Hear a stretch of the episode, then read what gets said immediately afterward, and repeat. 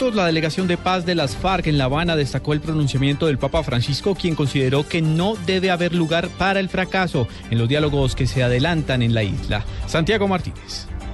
¿Qué tal? Muy buenas tardes. Pues la guerrilla de las FARC respondió al mensaje del Papa Francisco, quien desde Cuba pidió que no se permita un nuevo fracaso en la búsqueda de la paz para Colombia. A través de tres mensajes en Twitter, Iván Márquez, negociador del grupo guerrillero, aseguró, abro comillas, como dice el Papa, no tenemos derecho a permitirnos otro fracaso más en este camino de paz y reconciliación. Necesitamos una sociedad en paz. En otro mensaje aseguró, las palabras del Papa en favor de la paz deben encontrar abrigo en el corazón de los colombianos. Y por último dijo, tenemos fe en que por el camino de la verdad, la justicia, la reparación y la no repetición pondremos fin a la horrible noche. Santiago Rincón, Blue Radio.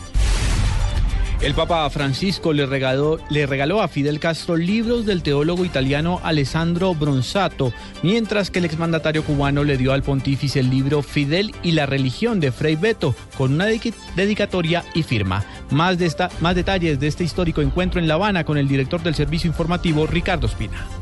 Ya son más de las 3 de la tarde aquí en territorio cubano, baja la temperatura, hay amenazas de lluvia en La Habana y mientras tenemos este panorama, el padre Federico Lombardi, portavoz del Vaticano, entregó nuevos detalles de la reunión que sostuvieron hoy el Papa Francisco con el líder de la revolución cubana, el expresidente de este país, Fidel Castro. Estaban presentes la, esposa del comandante que acogió el Papa y hijos y nietos eh, de la familia de la parte del, del, con el Papa estaba el, el nuncio, el nuncio eh, Monseñor, Monseñor, Lingua y eh, algunos de, la, de, los acompañadores, el organizador del viaje y eh, muy, pocas, muy pocas personas. El Papa Francisco esta tarde tendrá una agenda bastante apretada en la ciudad de La Habana, tendrá un encuentro con el presidente de Cuba, Raúl Castro, luego tendrá un encuentro con jóvenes y también hará una visita a la catedral que ha sido renovada en pleno centro histórico de La Habana Vieja. Desde Cuba, Ricardo Espina, Blue Radio. Las Naciones Unidas advierten que la crisis humanitaria en Colombia podría empeorar por cuenta de la situación de frontera en la zona con Venezuela. María Camila Correa. El coordinador de la Organización de las Naciones Unidas en Colombia, Fabricio Joschil, se refirió a la situación en las fronteras colombo-venezolanas y advirtió que si no hay un acuerdo entre ambos países, se perjudicarán los más vulnerables.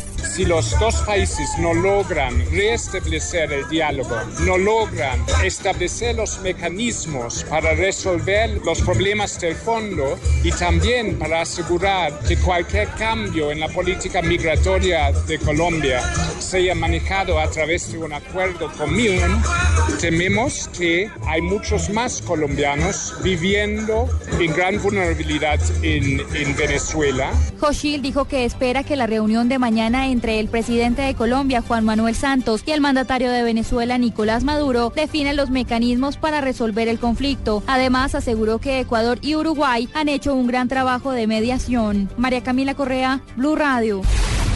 La candidata a la alcaldía de Bogotá por el Partido Progresista renunció a su aspiración para adherir a la campaña de Clara López.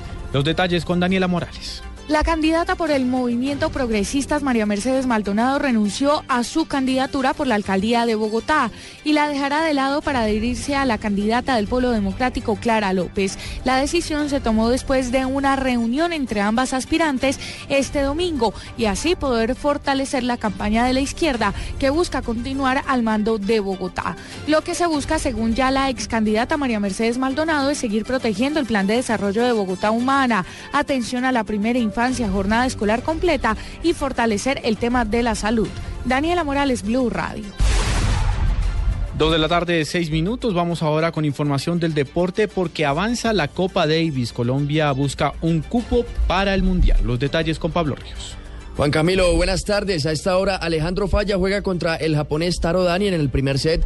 Ganó el nipón por 7 a 6 en tiebreak y 3-2 está ganando el visitante en el segundo set. Eh, también en el fútbol español en estos momentos el Levante con el colombiano Jefferson Lerma como titular enfrenta al Barcelona en el Camp Nou. Y en la segunda división de ese país, el jugador de la selección Colombia, Johan Mojica, marcó en el empate de su equipo Real Valladolid 2 a 2 frente al Numancia.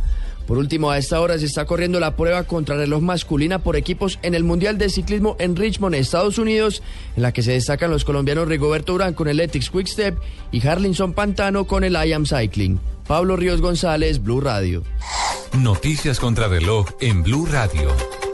Noticia en desarrollo a esta hora. Estados Unidos prevé acoger en el año 2016 a 85 mil refugiados, entre ellos 10 mil sirios y a otros 100 mil en el 2017, lo anunció el secretario de Estado norteamericano John Kerry.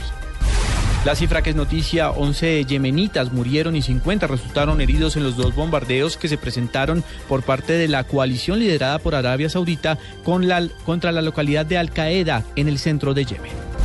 Y quedamos atentos al futuro de Grecia en la eurozona. El presidente del Parlamento Europeo, Martin Schulz, ha felicitado al ex primer ministro de Grecia, Alexis Tsipras, por la victoria de su partido izquierdista Siriza en las elecciones anticipadas de este domingo y subrayó la necesidad de que se forme rápidamente un gobierno sólido.